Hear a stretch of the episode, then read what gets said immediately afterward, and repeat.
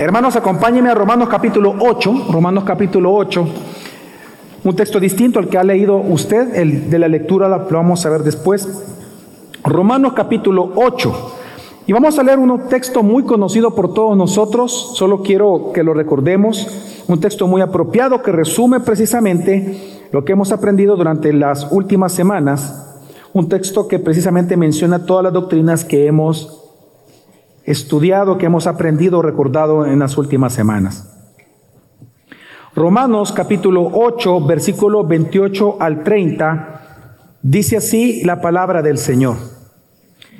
Y sabemos que para los que aman a Dios, todas las cosas cooperan para bien. Esto es, para los que son llamados conforme a su propósito.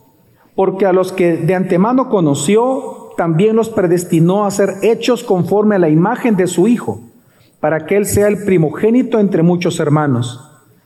A los que predestinó, a estos también llamó.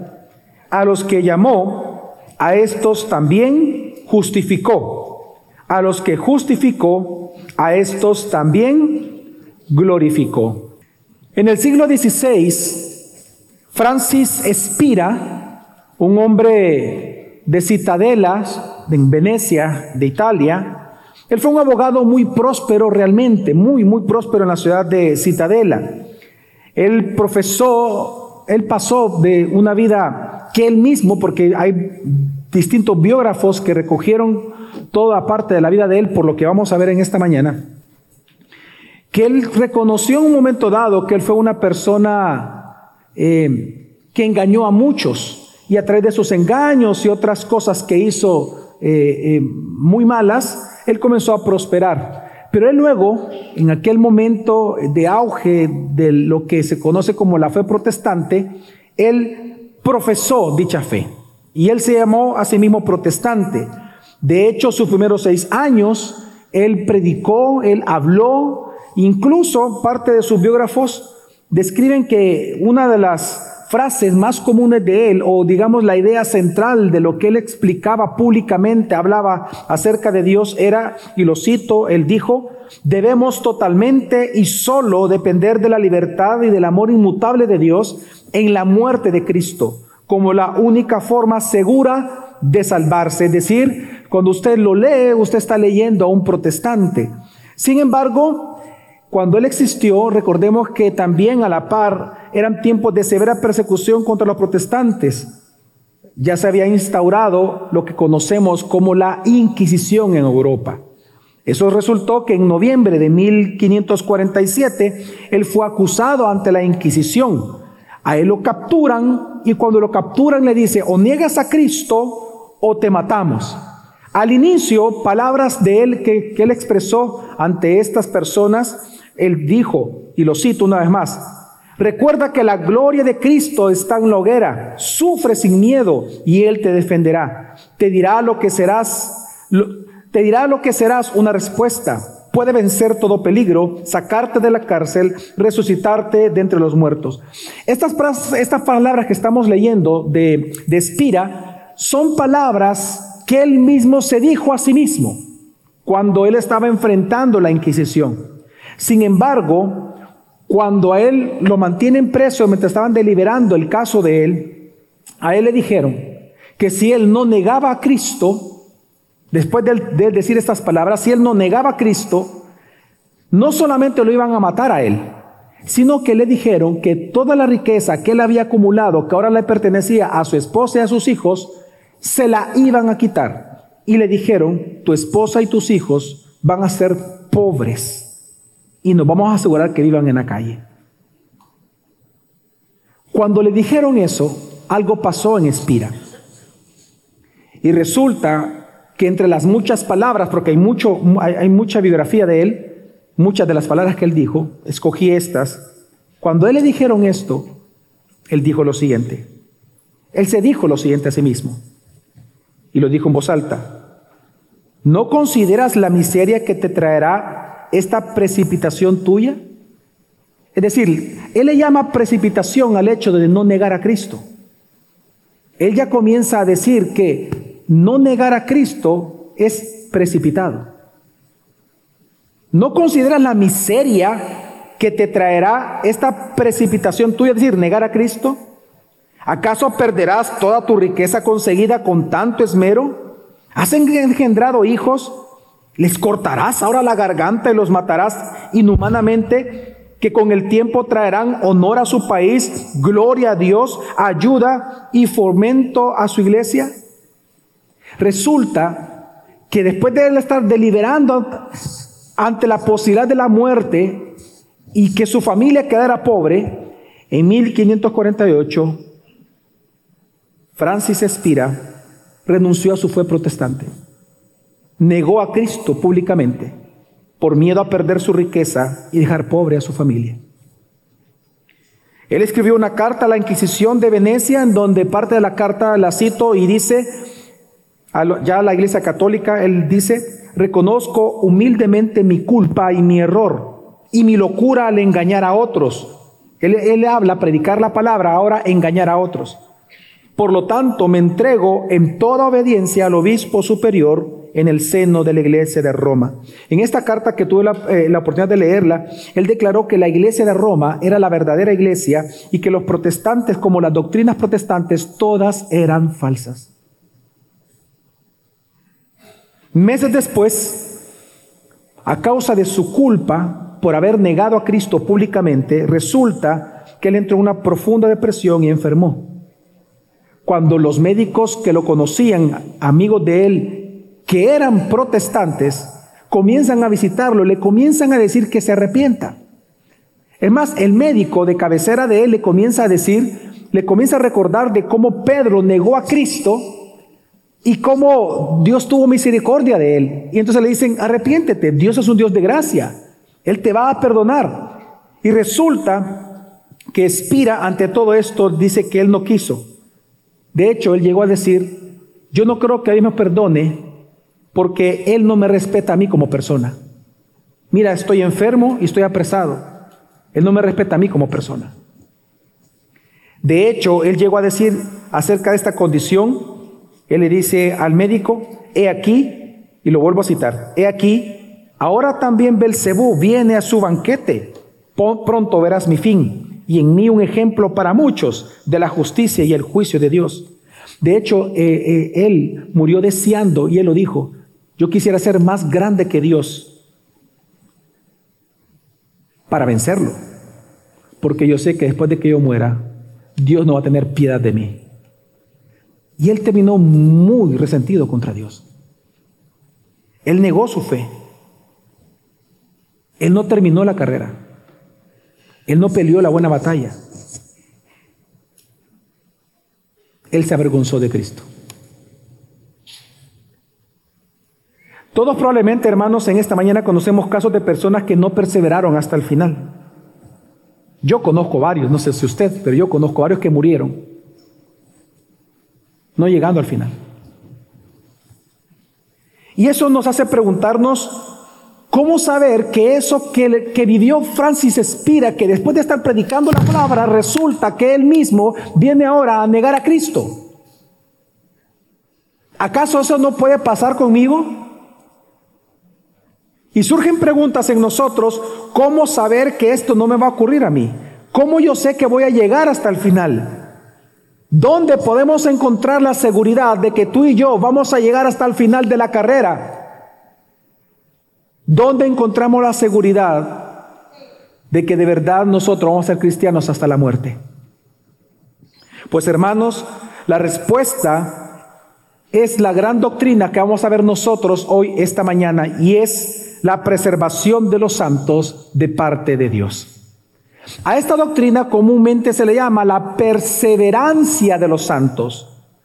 Pero lo más correcto decir es la preservación de Dios. ¿Por qué? Porque lo que la Biblia nos enseña, como lo vamos a ver esta mañana, es que si Dios no nos preserva, no podemos perseverar. Perseveramos porque Dios nos preserva. Amén, hermanos. Entonces, lo más correcto decir es la preservación de Dios. Por eso, el sermón de esta mañana se titula Preservados por su gracia, perseveremos hasta el final. Y es que, hermanos, la preservación de Dios nos enseña que Dios nunca va a permitir que los que tenemos una fe genuina en Cristo perderemos nuestra salvación. Eso es imposible. Y es lo que nos enseña la doctrina y la Biblia en esta mañana. Esta mañana vamos a ver que es imposible que una persona que tenga una fe genuina en Cristo pierda su salvación. Precisamente la preservación de los santos nos enseña que aquellos a quienes el Padre ya unió a Cristo permanecerán unidos a Cristo hasta el final por obra del Espíritu Santo. A aquellos que hemos sido unidos a Cristo tenemos que entender que nuestra vida la vida es Cristo y nuestra fuerza, la fuerza es Cristo. Estamos unidos a Él y ya nada ni nadie nos podrá separar del amor de Dios que hay en Cristo Jesús. Ni lo alto, ni lo bajo, ni lo ancho, ni lo profundo, ni ángeles, ni potestades. Nada nos podrá separar del amor de Dios que hay en Cristo Jesús. Hoy aprenderemos Hoy aprenderemos, hermanos, que perseveramos hasta el final, pero porque somos preservados por Dios. Aprenderemos, como lo acabamos de leer en Romanos capítulo 8, versículo 28 al 30, de que todos aquellos a quienes Dios nos ha predestinado, nos ha regenerado, nos ha convertido y nos ha justificado, Él nos va a santificar y nos va a glorificar. En otras palabras, llegaremos hasta el final para la gloria de Dios. La Biblia nos enseña eso. Hay una imposibilidad total, absoluta de que usted pierda la salvación si usted es cristiano verdadero. Y ese es el punto. Cristiano verdadero, no nominal, no que levantó un día la mano, no que es una confesión de fe, no, no, cristiano de verdad, porque es lo que nos enseña la doctrina. Y por lo tanto, hoy, esta mañana, mi intención, claramente en el sermón, es que perseveres hasta el final, porque la gracia ha asegurado y preserva tu salvación. Es una exhortación que quiero hacer en esta mañana, hermanos, y darte mucho ánimo a que perseveres, que perseveres hasta el final, porque la gracia ha asegurado y preservado y preserva tu salvación. Así que la primera pregunta con la cual yo quiero comenzar esta mañana es, ¿puede un cristiano perder su salvación? ¿Puede un cristiano realmente perder su salvación? Ahora, esta pregunta tenemos que entender que es una pregunta válida si consideramos algunas de las advertencias que encontramos en la misma palabra de Dios acerca de algunos que profesando ser cristianos en la Biblia, resulta que no perseveraron hasta el final. Son advertencias que encontramos en la Biblia. Por ejemplo, Mateo 7, 21 al 23, todos nosotros conocemos el texto. Jesús dijo, no todo el que me dice, Señor, Señor, entrará en el reino de los cielos, sino el que hace la voluntad de mi Padre que está en los cielos. Muchos me dirán en aquel día, Señor, Señor, ¿no profetizamos en tu nombre y en tu nombre echamos fuera demonios y en tu nombre hicimos muchos milagros? Entonces les declararé, jamás los conocí, apártense de mí los que practican la iniquidad. Jesús mismo está advirtiendo que no todos los que profesan decir cristianos son verdaderos cristianos. Jesús mismo está diciendo que no todos aquellos que en esta mañana están aquí diciendo que Jesús es Señor realmente son creyentes. Son textos que advierten y por eso la pregunta es válida, la pregunta obviamente es válida. ¿Puede un cristiano perder la salvación? Porque si solo consideramos los textos de advertencia, preguntas como esta surgen en nosotros. Otro texto, Juan 6:66. No voy a explicar este texto, vamos a ir poco a poco. Juan 6:66 dice, como resultado de esto, muchos de sus discípulos se apartaron y ya no andaban con él. ¿Cuándo pasó esto? Cuando él dijo que el que no coma su carne y no beba su sangre no es digno de él. Y pensaron que él estaba hablando de canibalismo. Dura palabra de oír es esta, dijeron.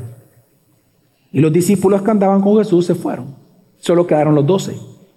Y cuando Jesús les dice, ¿acaso ustedes quieren irse también? Segundo Timoteo 4.10 dice, Pablo está hablando de una persona que lo encontramos en hechos mencionados en Hechos de los Apóstoles. Un hombre que estuvo con Pablo acompañándolo en sus viajes. Un hombre que predicó la palabra. Dice, pues Demas me ha abandonado, habiendo amado este mundo presente y se ha ido a Tesalónica. Vemos el caso de un hombre que predicó la palabra, pero que nunca fue cristiano.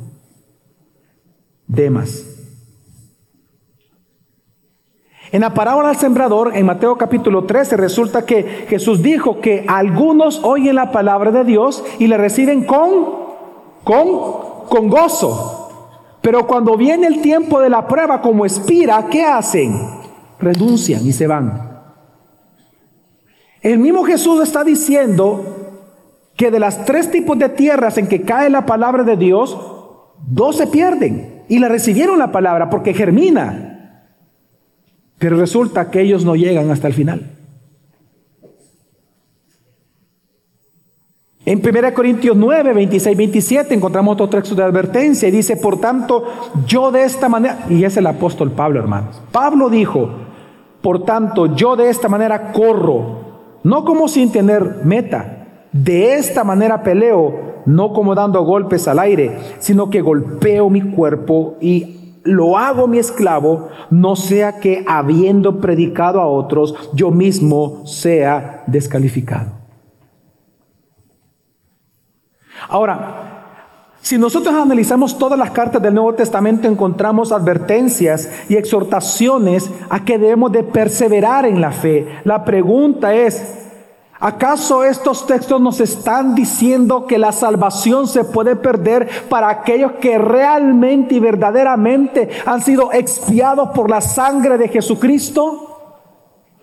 No. Si nosotros consideramos toda la escritura, la respuesta contundente es no, no es posible perder la salvación. Porque todas estas advertencias que menciona la escritura que estoy leyendo son advertencias destinadas a aquellos que son cristianos de nombre, lo que hoy nosotros llamamos cristianos nominales. Todas las advertencias, hermanos, en la escritura acerca de esto que estamos leyendo son advertencias hechas a creyentes superficiales, a cristianos falsos, a los que dicen tener fe sin verdaderamente poseerla. Es decir, a aquellos que nosotros mismos damos testimonio, que dicen ser cristianos, pero no viven como cristianos, no están comprometidos. Son aquellos, estas advertencias están hechas para aquellos que pensando, diciendo que son cristianos, viven como impíos. El mensaje de todos estos textos, porque hay muchísimos, de estos textos de advertencia a perseverar en la fe, el mensaje de todos es esto. Si tu fe es genuina, ¿Tú te mantendrás firme hasta el final?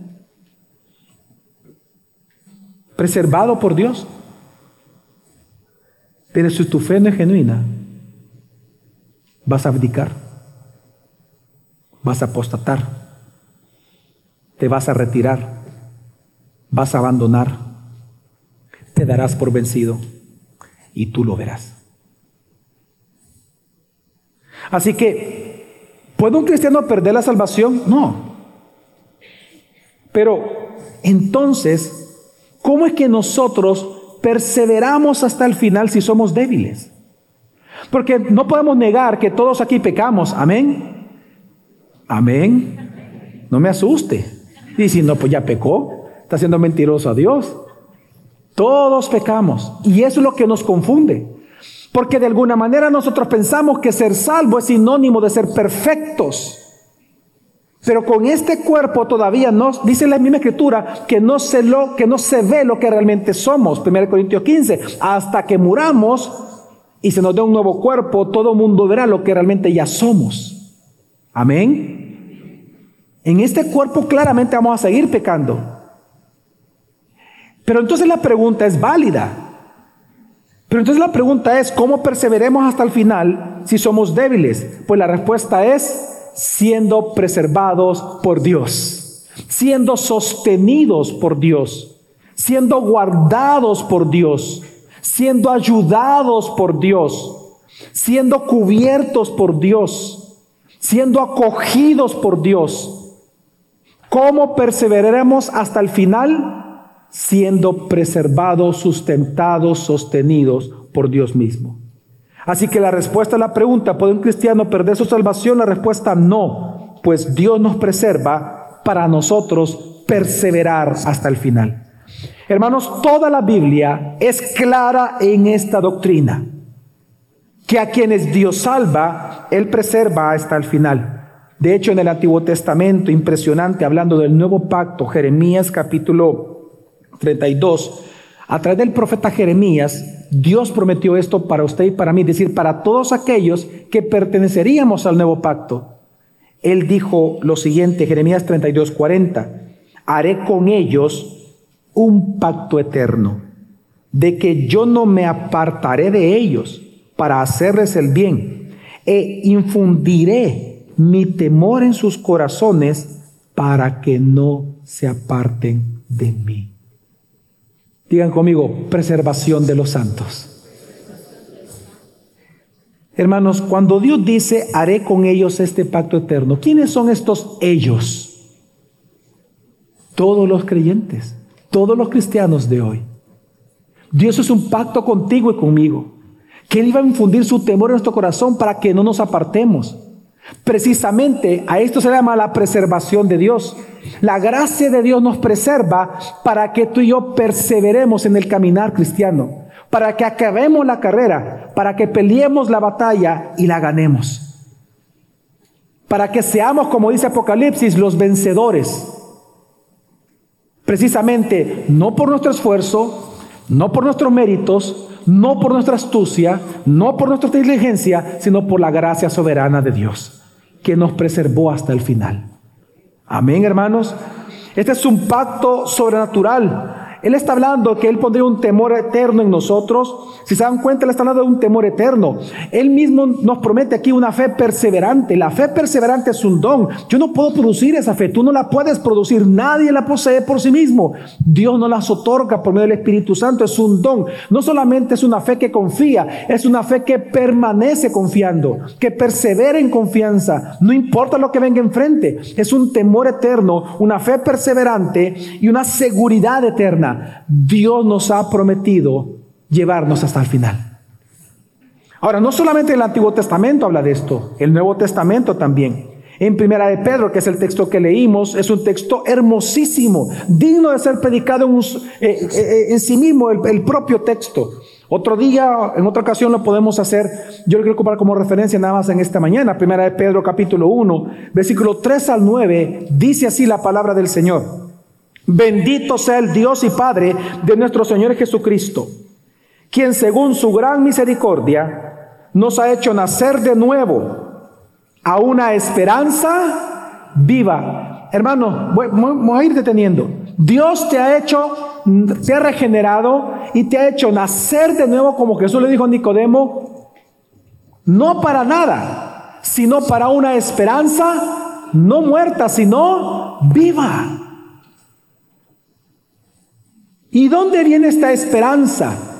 ¿Cómo, cómo, cómo una persona, por ejemplo, y voy a ponerlo de esta manera, cuando uno va a un sepelio, hace poco fui a uno y, y le dije a la persona, tú vive tu duelo, pero quiero que sepas esto. Lo único que te va a traer consuelo de verdad a tu corazón por el dolor de tu pérdida es la esperanza de la resurrección.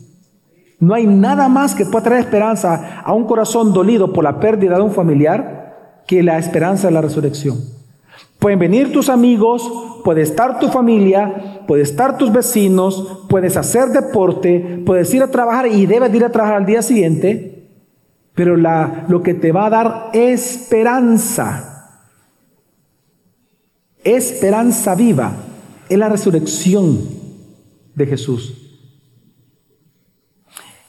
Eso es lo que está diciendo el texto también. Vamos a leerlo otra vez. Dice, bendito sea el Dios y Padre de nuestro Señor Jesucristo, quien según quien su gran misericordia nos ha hecho nacer de nuevo a una esperanza viva. ¿Mediante qué? Mediante la resurrección de Jesucristo de entre los muertos. ¿Para qué? ¿Para qué Dios nos regeneró? ¿Para qué Dios nos salva? Para obtener una herencia incorruptible, inmaculada y que no se marchitará. Y esta promesa y esta herencia, ¿dónde está? Si nosotros todavía estamos en un cuerpo de muerte, dice, sigue diciendo, reservada en los cielos para ustedes. Mediante la fe, la pregunta es, ¿y cómo la pregunta es, ¿acaso voy a llegar? ¿Acaso voy a llegar hasta el final para tomar esta herencia? Pablo sigue diciendo, versículo 5, mediante la fe ustedes son protegidos. Ahí es preservados también. Mediante la fe ustedes son protegidos por el poder de Dios para la salvación que está preparada para ser revelada en el último tiempo, en lo cual ustedes se regocijan grandemente, aunque ahora por un poco de tiempo, si es necesario, sean afligidos con diversas pruebas, para que la prueba de la fe de ustedes, más preciosa que el oro que perece, aunque probado por fuego, sea hallada que resulta en alabanza, gloria y honor en la revelación de Jesucristo, a quien sin haber visto ustedes lo aman y quien ahora no ven, pero creen en Él y se regocijan grandemente con gozo inefable y lleno de gloria. Ahora, ¿cuál es el fin entonces de esta fe perseverante? Versículo 9, obteniendo como resultado de su fe ya probada la salvación de sus almas. Solo con este texto usted puede responder la pregunta, ¿se pierde la salvación? No. Hay dos cosas muy fuertes que dice este texto. Número uno, que es Dios quien te preserva. Versículo 5. Ustedes son protegidos por el poder de Dios. ¿Para qué? Para, segundo punto, para que tu fe siendo probada, no importa el tipo de prueba que venga, aunque tú seas vapuleado completamente, saldrás perseverante, obteniendo la salvación prometida, porque Dios te preserva para eso. Amén, hermanos. Es lo que está diciendo aquí. Por eso el corazón de este texto es el versículo 5. El corazón de este texto está en el versículo 5, donde dice que somos protegidos por el poder de Dios para la salvación que ya está reservada, preparada y ser revelada en los últimos tiempos. Hermanos, nosotros somos protegidos, preservados por Dios, pero mediante la fe. Y esto es algo importante comprender. La relación entre la preservación de Dios y el instrumento de la fe que Dios nos ha regalado. Lo que está diciendo la escritura es que somos preservados por Dios, pero Dios ocupa nuestra fe para preservarnos. Una fe que a pesar de ser sometida a duras pruebas, todo el tiempo, constantemente, persevera hasta obtener, como dice el versículo 9, la recompensa de la fe. ¿Y cuál es la recompensa de la fe que persevera? La salvación. La doctrina, por lo tanto, hermanos, de la preservación de los santos, nos enseña que, hermanos, el Dios de gracia nos preserva, nos sostiene, nos guarda, nos protege como hijos para que podamos perseverar en la vida cristiana. Y es que, hermanos, si Dios no nos preservara, tú y yo no pudiéramos perseverar. Y es que piensa por un instante lo que te voy a decir. Piensa por un instante. Una promesa de salvación de parte de Dios sin garantizarnos la eternidad sería una mentira y una promesa de eternidad sin la capacidad de poder perseverar sería crueldad para nosotros. Por eso es que Dios asegura tanto nuestra salvación, cuidándonos y ayudándonos a perseverar en la fe. La seguridad de salvación y, la y perseverar en la fe van de la mano, precisamente porque Dios preserva todo eso para que tú y yo lleguemos hasta el final. Así que hermanos, precisamente porque Dios nos asegura la salvación eterna, es que tú y yo podemos perseverar en tiempos de prueba. Es que piensa por un momento, nadie moriría por Cristo, ni los mártires que lo han hecho, sin estar seguros de ser preservados por Él para vida eterna. Si yo no supiera, si yo no estuviera convencido, hermanos, de que me está reservada una salvación, yo no moriría por Cristo, ni usted ni nadie. Precisamente porque tenemos asegurada una salvación eterna, porque Dios nos ha asegurado una vida eterna, es por eso que nosotros podemos perseverar hasta el fin, aunque sea morir por Jesús. Porque, porque estamos convencidos que nos está reservada esa herencia. Amén. ¿Me están dando a entender, hermanos? Ahora, precisamente, ¿qué es eso de estar seguro de tener esa herencia? Fe, confianza. Por eso es que Dios hace dos cosas. primero nos da el don de la fe cuando nos salva, pero de ahí nos preserva. ¿Qué es preservar? Nos preserva, nos cuida. Él hace que tu fe no, no desfallezca. Pedro, Pedro, Satanás te ha pedido para zarandearte, pero una cosa yo le pido a mi Padre, que tu fe no falte. La pregunta es, ¿la fe de Pedro faltó? No, porque nunca dejó de creer en Jesús. Pedro, me amas, tú sabes que yo te amo. Pedro, me amas, tú sabes que yo te amo. Pedro, me amas. Señor, tú sabes todas las cosas y tú sabes que yo te amo. Entonces apacienta mis corderos. la fe de él no falló. ¿Pero por qué no falló? ¿Por el poder de Pedro? No, porque Dios lo preservó. Porque usted puede ver la acción de Jesús orando al Padre como intercesor y a eso ya vamos a llegar. Él como el sumo sacerdote ora por Pedro y le dice que su fe no falte, Padre. Y sabemos que todo lo que el Hijo le pida al Padre, el Padre lo hará. ¿Funcionó la fe de Pedro? Sí. ¿Gracias a Pedro? No, gracias a la preservación de Dios. Entonces, donde vemos el juego o la relación entre la preservación de, de, Dios y nuestra fe operando en el día a día.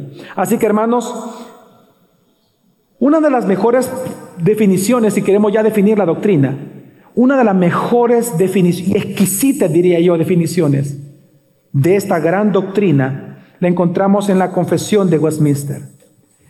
Bueno, en 1644 resulta que en la abadía de Westminster, en esta tremenda iglesia, allá en Inglaterra, más de 100 puritanos, hombres piadosos, teólogos y pastores muy piadosos, muy piadosos, de hecho, personas a las cuales yo he citado incluso eh, eh, en sermones en esta iglesia y recomiendo leer todo lo que ellos han escrito como Thomas Woodwin, James Usher, Jay Lightfoot, Samuel Rutherford, Jeremías Burrow, todos estos y otros muchos más que hoy en día son prominentes, mentes brillantes, hermanos nuestros, se reunieron más de 100 de ellos, junto con cristianos normales, y me refiero a normal en el sentido que no estaban dedicados a la teología, sino cristianos verdaderos se reunieron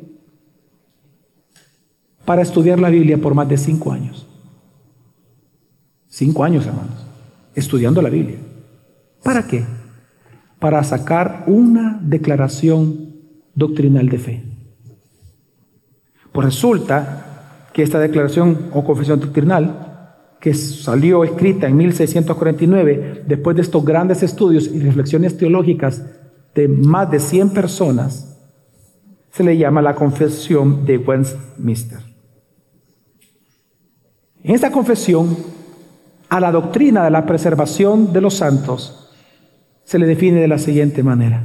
Dice, aquellos a quienes Dios ha aceptado en su Hijo amado, llamado de manera eficaz y santificado por su Espíritu, no pueden de manera total ni final caer de un estado de gracia, sino que ciertamente perseverarán hasta el final en ese estado y serán salvados eternamente. Nuestra confesión bautista de 1689, que la base es esta confesión de Westminster, en el artículo 17, capítulo 17, artículo 1, a esta misma, esta misma lectura solamente se le agrega al inicio cuando dice, aquellos a quienes Dios ha aceptado en su Hijo amado, llamado de manera eficaz y santificado por su Espíritu, y a quienes ha dado la preciosa fe de sus escogidos.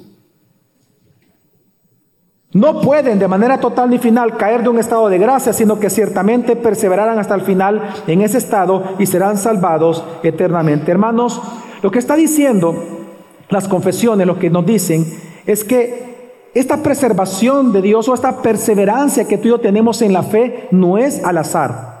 Es decir, esta definición incluso no es, no es tomado de la chistera. Tiene unas evidencias bíblicas muy profundas. Hay mucha evidencia, muchísima evidencia en la escritura. Obviamente no tenemos el tiempo para leer tanto texto, pero solo quiero decirle que hay tanta evidencia en Escritura acerca de cómo Dios nos preserva a ti y a mí para que no perdamos nunca la salvación a pesar de nuestros pecados diarios, que la Biblia nos demuestra que esa preservación de Dios es trinitaria. El Padre nos preserva, el Hijo nos preserva, el Espíritu Santo nos preserva. Te lo voy a demostrar, el Padre. Ya lo leímos en el versículo de, Pablo, ¿no?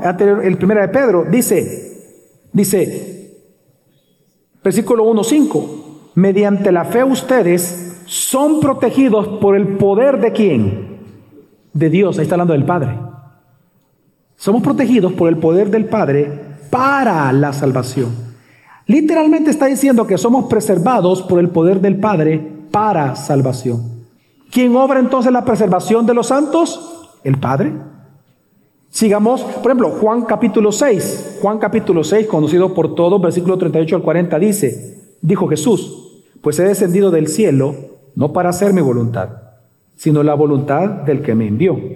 Y esta es la voluntad del que me envió, que todo lo que me ha dado no pierda yo nada, sino que lo resucite en el día postrero, porque esta es la voluntad de mi Padre que todo el que ve al Hijo y cree en Él tenga vida eterna, y yo lo resucitaré en el día postrero. Hermanos, la voluntad del Padre no solamente fue la salvación de los elegidos, la voluntad del Padre no solo fue que Jesús te salvara, es que Jesús te preserve en la fe, es que Jesús no te pierda a ti. Es lo que Él está diciendo. 39. Y esta es la voluntad del que me envió, que todo lo que Él me ha dado no pierda yo nada. Por eso es que cuando una persona piensa que puede perder la salvación, lo que está diciendo es que entonces Jesús tiene la capacidad de ser rebelde contra el Padre. Porque Jesús, que vino a hacer la voluntad de Dios, vino para que los que el Padre le entregó, los elegidos, incondicionalmente desde la eternidad, no se pierdan entonces, si alguien piensa que la salvación se pierde, lo que está diciendo es que Jesús fracasó en su misión. Pecó como Adán pecó. Y por lo tanto Jesús no sería Dios. Ahora, no solamente el Padre preserva, el Hijo preserva. Ahí mismo en Juan capítulo 10, versículo 27 al 29, Jesús dijo, mis ovejas, mis ovejas, mis ovejas. ¿Quiénes, hermanos? Mis ovejas oyen mi voz. Yo las conozco y me siguen. Yo les doy vida eterna y jamás, y jamás perecerán. Y nadie las arrebatará de mi mano. Ahora la pregunta es, ¿estas manos de Jesús también de quién son? Sigamos leyendo, 29. Mi Padre que me las dio es mayor que todos y nadie las puede arrebatar de la mano del Padre. Y ahí usted puede ver cómo la Trinidad comienza a obrar. Jesús está diciendo, mis ovejas me oyen, yo no voy a perder a ninguna, están en mis manos, que son las manos de mi Padre, y nadie las va a arrebatar de nosotros. Amén, hermanos. Es más, mire, este texto es tan impresionante, hermanos, que en el siglo XVII, el gran predicador escocés Ebenezer Erskine, Erskine Ebenezer, él visitó a una hermana de su iglesia que estaba muriendo. Y yo le pido que esta historia que le voy a contar, que es real, una anécdota eh, de, este, de este pastor, compárelo con Francis Espira, la que le conté al inicio. Él resulta que él visitó a una hermana que estaba muriendo y él lo que, lo que normalmente alguien hace con un cristiano que está muriendo es asegurarse si en verdad la persona cree en Jesucristo. Es lo que uno hace porque está a punto de morir. Lo más importante es su salvación eterna. Amén. Amén, hermanos. Entonces el pastor lo que hizo fue asegurarse y buscar ver si en verdad la mujer estaba segura de su salvación. Y por lo tanto le preguntó si ella estaba lista para morir. Y ella, ¿sabe qué le respondió? Con este texto de, Juan. Le dice, yo sé que yo me voy al cielo porque nadie me puede arrebatar de las manos de Jesús. Entonces vino él y le pregunta, oiga la pregunta que le hizo capciosa el pastor, ¿no tienes miedo de que al final te escapes de los dedos de Jesús? y ella le responde, eso es imposible por lo que usted siempre nos ha dicho desde el púlpito. Y le preguntó, ¿y qué, qué, te he dicho? Le preguntó, que estamos unidos a Él y porque somos parte de su cuerpo, no puedo escaparme de sus dedos porque yo soy uno de sus dedos. Además, le dijo ella, Cristo ha pagado un precio demasiado alto por mi redención como para dejarme en manos de Satanás. Si yo me perdiera, Él perdería más que yo. Yo perdería mi salvación, pero Él perdería su gloria porque una de sus ovejas se perdería. Wow, yo cuando leí esto dije, Señor, esa es la fe de un cristiano. Esa es la fe de un cristiano. Ella tiene razón. Es que la gloria de Jesús está ligada a su poder precisamente de preservarnos hasta el final. Si Jesús perdiera una tan solo de los cristianos, Él pierde toda su gloria como redentor. Por eso es que, hermanos, Jesús nos preserva. ¿Se recuerdan ustedes cuando Jesús en su oración sacerdotal se le llama así porque él se, él se posiciona como un sacerdote. Recuerden que una de las funciones del sacerdote es interceder precisamente por el pueblo de Dios. En Juan 17, en un capítulo entero de Juan, él ora al Padre y le pide por usted y por mí, por sus discípulos y por usted y por mí. Pues solamente tomando unos textos, Juan 17, 9, Jesús dice, Jesús le dice al Padre, yo ruego por ellos, no ruego por el mundo. Y tú ves ahí la, intercesión de Jesús claramente por quién es. Yo ruego por ellos, no por el mundo, sino por los que me has dado porque son tuyos. Luego de esto dice, y por los que habrán de creer después de decir por nosotros. Jesús está orando por ti y por mí. Hermano, lo que estamos leyendo es lo que Jesús oró por ti y por mí. Y te lo estoy leyendo para convencerte ya en los próximos segundos de que Jesús no solamente eso oró antes, sino que resulta que todos los días, esto que estamos leyendo, Jesús ora por ti y por mí. Ora por mi esposa Geraldina. Ora por mi hijo Gabriel, por mi hija Isabela, por mi hijo Gadiel. Ora por mí y ora por ti. Todos los días Jesús esto ora por nosotros. Padre, yo ruego por ellos no ruego por el mundo, sino por lo que me has dado, porque son tuyos. Versículo 11, ya no estoy en el mundo, pero ellos sí están en el mundo y yo voy a ti. Padre Santo, guárdalos en tu nombre, el nombre que me has dado para que sean uno, así como nosotros somos uno. Guárdalos Guárdalos, qué maravillosas palabras. Guárdalos, es decir, presérvalos, cuídalos, ayúdalos a perseverar, que no se pierda ninguno. No solamente la voluntad del Padre, también la voluntad del Hijo, que no se pierda ninguno de los que Él ha salvado. Padre, guárdalos, porque yo he muerto por ellos. Guárdalos porque son nuestros. Guárdalos porque son mis ovejas. Hermanos, ahora, ¿para qué? Si uno sigue leyendo, el versículo 24 del mismo Juan 17 dice, para que ellos estén conmigo donde yo estoy y vean mi gloria. Hermanos, de que vamos a llegar al final, vamos a llegar. Amén. Ahora, quiero que entiendas que esto no fue una oración de un momento, y lo que quiero demostrarte. No solamente fue la oración de un momento específico allá en el tiempo de Juan, porque Hebreos capítulo 7 versículo 25 dice, por lo cual Él, hablando de Jesús, también es poderoso para salvar para siempre a los que por medio de Él se acercan a Dios, puesto que vive perpetuamente para interceder por ellos. Hermanos, ¿por qué Jesús puede salvarnos y preservarnos hasta el final? Porque Él vive para interceder por nosotros todos los días. Todos los días Jesús, hermanos, vean por un momento para acá, todos los días, todos los días, hermanos, todos los días.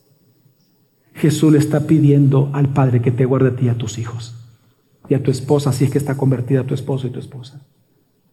Todos los días Jesús hace eso. ¿Sabes por qué no te corrompes más de lo que en su momento has pecado? Por la preservación de Dios por sus santos. ¿Sabes por qué no has terminado de hacer la locura que intentaste hacer? Por la preservación de Dios por sus santos. ¿Sabes por qué te pesó después de andar un año pecando y seis meses pecando y, y por qué regresaste al redil? Por la preservación de Dios por sus santos.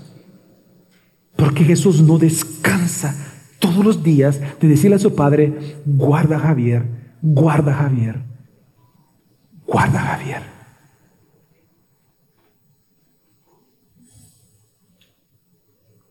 Pero no solamente el Padre y el Hijo preservan, sino el Espíritu Santo. Solo voy a leer un solo texto por el tiempo, dice Efesios 1, 13 al 14, dice, en él también ustedes, después de escuchar el mensaje de la verdad, el evangelio de su salvación, y habiendo creído, si se dan cuenta, todo lo que estamos leyendo está en tiempo pasado, lo voy a leer una vez más. En él también ustedes, después de escuchar el mensaje de la verdad, del evangelio de su salvación, y habiendo creído, ¿cuántos aquí han creído en Jesús? Ok, ¿qué hizo el Espíritu Santo?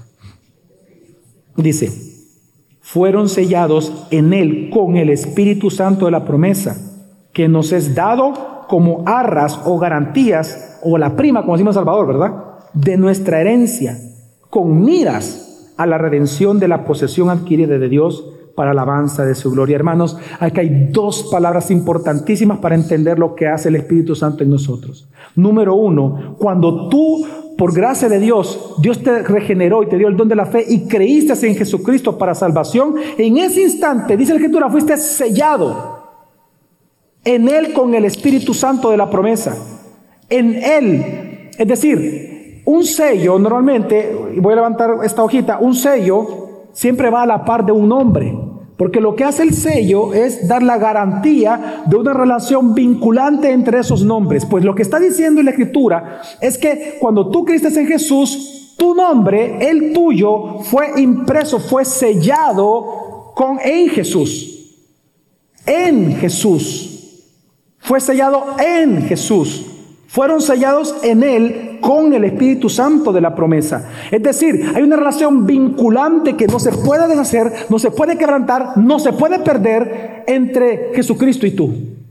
Pero no solamente eso hizo el Espíritu Santo, sino que también dice que el mismo Espíritu Santo, que es el sello en sí mismo, también resulta que es la prima. Cuando tú vas a comprar un terreno, ¿qué es lo que te piden?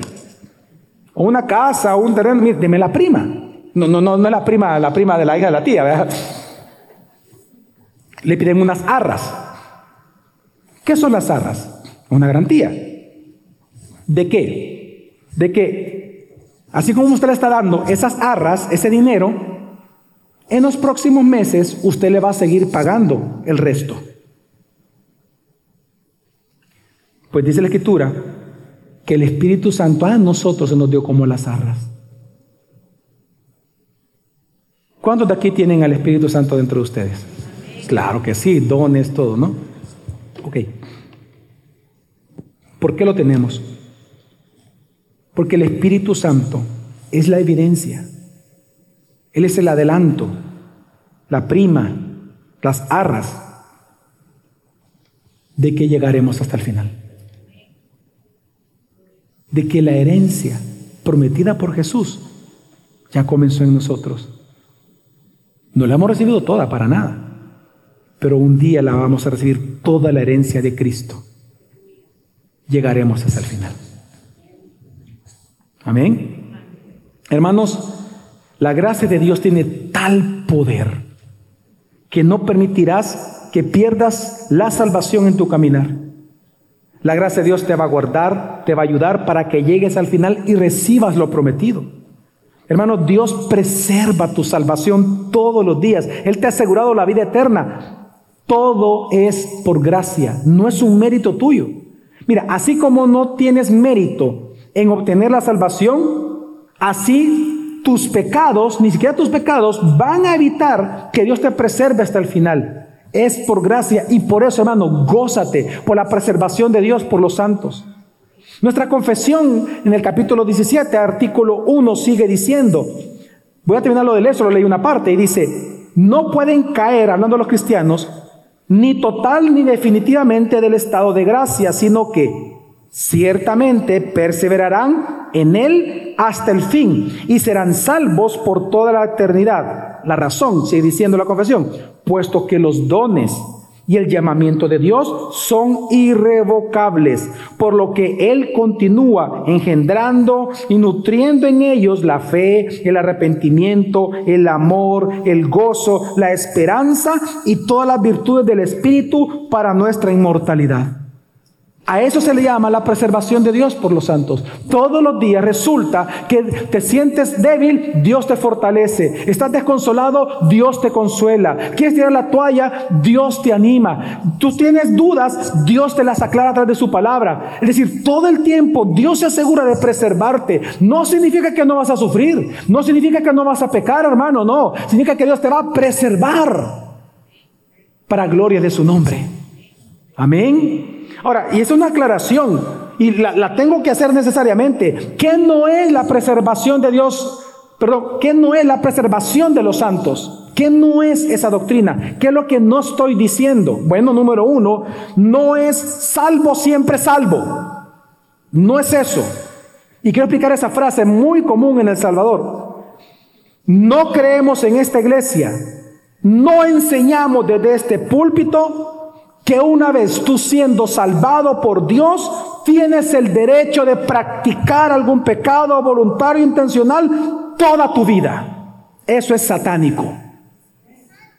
Porque eso es lo que significa la frase salvo siempre salvo. Significa lo siguiente, como yo ya soy salvo, entonces ¿qué? Pues sí, como Dios me preserva, yo ya puedo uh, hacer lo que yo quiera. No, ese pensamiento es satánico.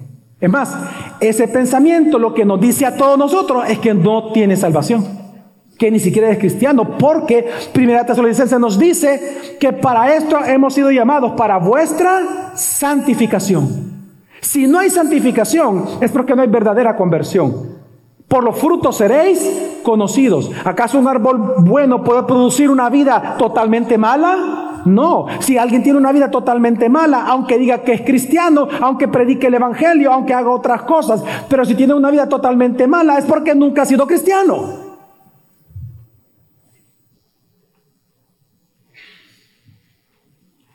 Y lo digo porque obviamente Hoy en día se está abusando de esto donde usted escucha frases como, por ejemplo, yo soy un cristiano gay, soy un cristiano homosexual, soy una cristiana lesbiana. No, no, espérate, espérate, espérate. Eso es satánico incongruente. No, no, espérate. O sea, no te confundas ni, ni, te estás burlando de Cristo.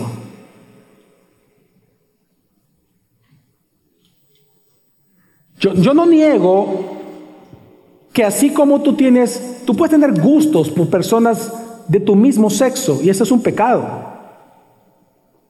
Y si tú los tienes, si eres en verdad cristiano, tu lucha va a ser por simplemente mantenerte pura y puro sexualmente, para la gloria de Dios. Puede ser que con el tiempo Dios redima incluso esos gustos.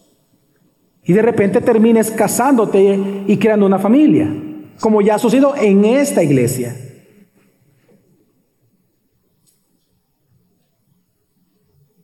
Pero si tú dices que porque tienes esos gustos, tú eres eso, y te das a vivir eso siempre, todos los días, diciendo que eres cristiano, es porque nunca lo fuiste.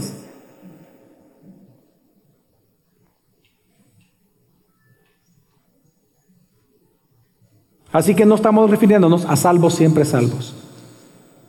Número dos, ¿qué no es la preservación de los santos? Tampoco es que los salvos, hermanos, no es que usted y yo nunca vamos a pecar, no estamos diciendo eso. Hermanos, nosotros pecamos. Nosotros pecamos.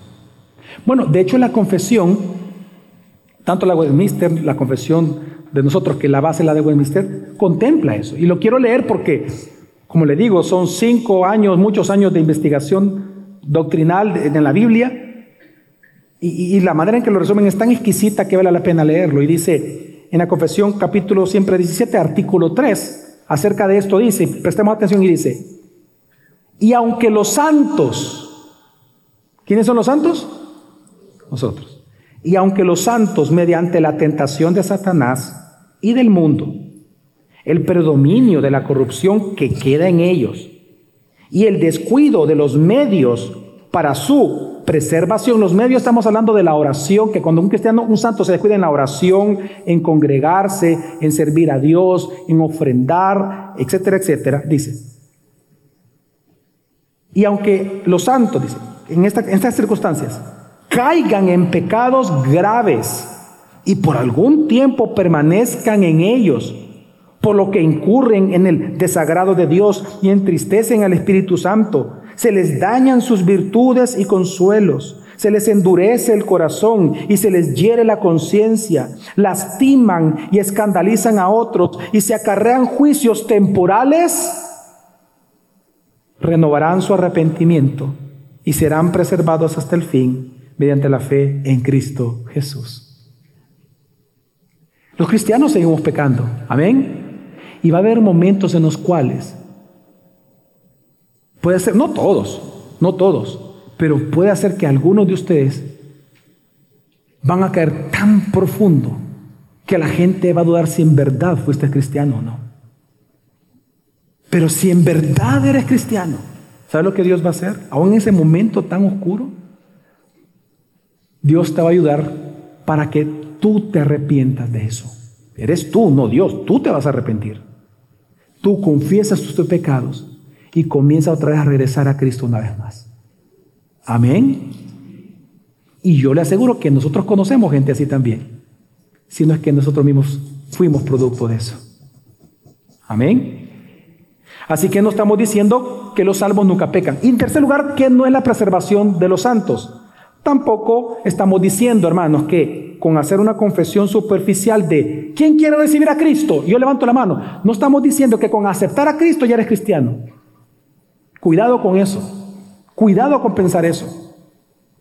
Porque de ahí surgen los cristianos nominales, los cristianos superficiales, los cristianos sin compromiso, que piensan que por hacer una oración, Señor Jesús, te doy gracias porque por mí moriste por mí en la cruz, gracias por darme la salvación, amén. ¿Dónde está ahí el arrepentimiento? ¿Dónde está el arrepentimiento ahí?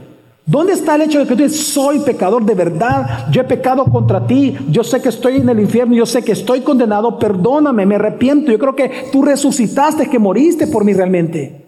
Pagaste por mis pecados. Así que tampoco es que estamos predicando de que con hacer una confesión superficial de aceptar a Cristo ya puedes vivir como quieras, sin temer al infierno. No, no, no. Hermanos, tener intereses y sentimientos superficiales por Cristo no son señal de salvación. La salvación más certera es la fe que persevera. La fe que persevera, la fe que permanece, la fe probada por fuego que sigue adelante. Esa es la verdadera señal de un verdadero cristiano. Entre muchas otras, pero estoy resumiendo. Ahora, para terminar entonces, ¿Cuál es nuestro llamado en esta mañana? Hermano, nuestro llamado ante la gran doctrina de la preservación de los santos es a perseverar en nuestra confianza en Cristo Jesús. Hermano, en primer lugar, confiemos en lo que Dios hace. Confiemos. Confía todos los días en lo que Dios ya está haciendo en tu vida. Hermano, es por la obra de la gracia de Dios que tú y yo perseveramos y por lo tanto podemos confiar todos los días en su gracia de que la buena obra que Dios ya comenzó en todos nosotros, Él la va a perfeccionar. Confía, confía en ello. Persevera por lo tanto en la palabra de Dios y persevera en la comunión con la iglesia, es decir, persevera en los medios de gracia. Tú no vas a perseverar en los medios de gracia si no confías en la preservación de Dios. Precisamente porque yo confío que Dios me preserva, yo sé que los medios funcionan y por lo tanto yo me, yo, yo me aferro a los medios. Los medios de gracia me refiero a la oración, el congregarse, el ofrendar, el servir a Dios, el estudiar la palabra, el evangelizar, el adorar a Dios comunitariamente. Por eso es que confía, no importa lo que estás viviendo y sufriendo en tu vida, confía. Dios te preserva, pero confía precisamente perseverando en gozo, en la palabra, en la comunión con la iglesia. Número dos, confía en lo que Dios va a hacer, no solamente en lo que está haciendo, en lo que Dios hará. Hermanos, Jesús mismo dice que tú y yo estaremos donde Él está y miraremos su gloria. Pues es que eso sea tu esperanza diaria. Ese ver a Cristo, ver su gloria y por lo tanto persevera con gozo en obediencia. Sirve a Dios todos los días de tu vida. Y por último, hermano, confía en lo que Dios ha hecho en Cristo Jesús.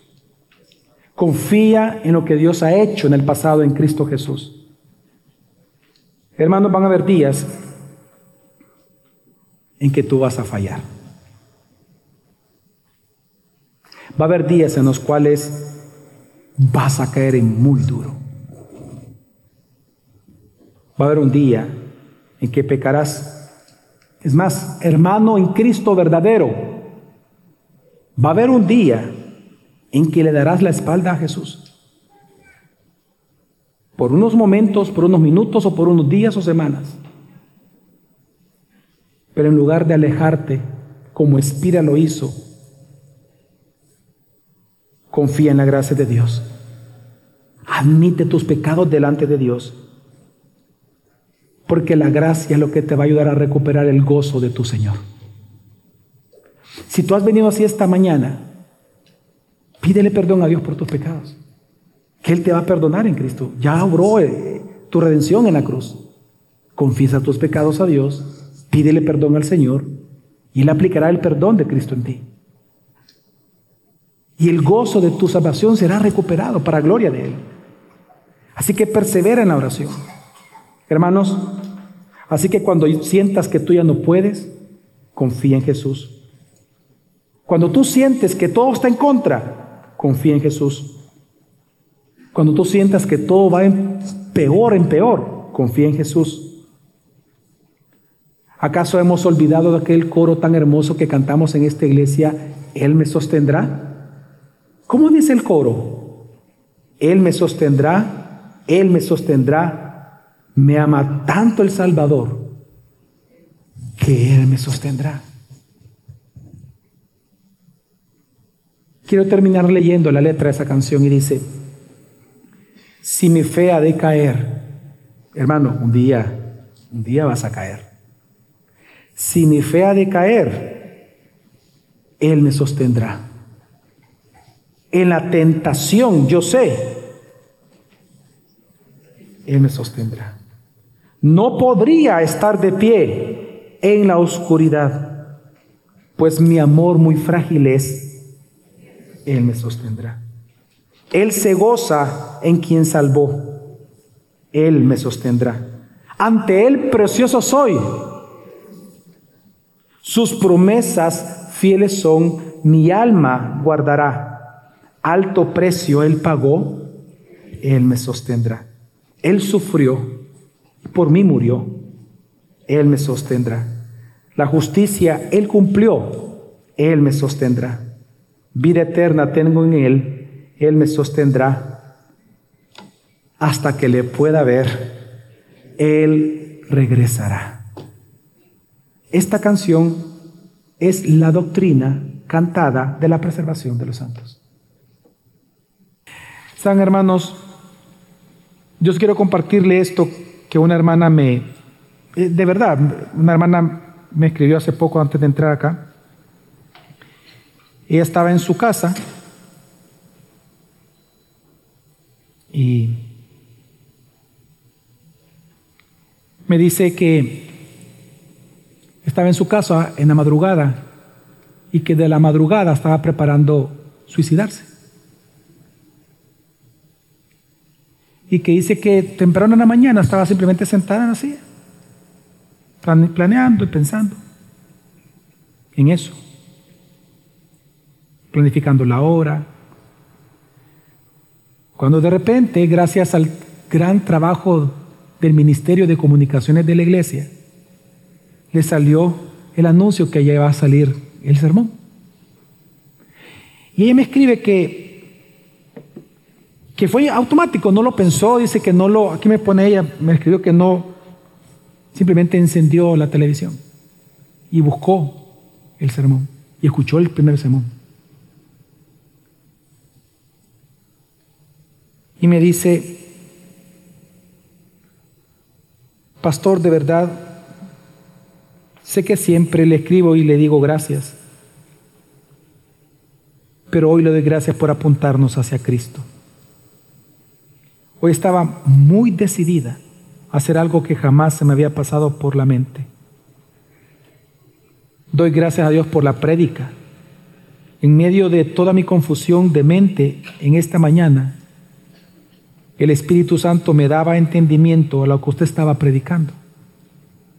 Dios me ha sostenido por tantos años y hoy sé que lo continúa haciéndolo. No le miento, aún me siento con mucha tristeza en este momento que le escribo, pero sé que Dios me ve y tiene cuidado de mí y de mi familia. Él me sostendrá en este domingo y para siempre. Démosle un fuerte aplauso al Señor.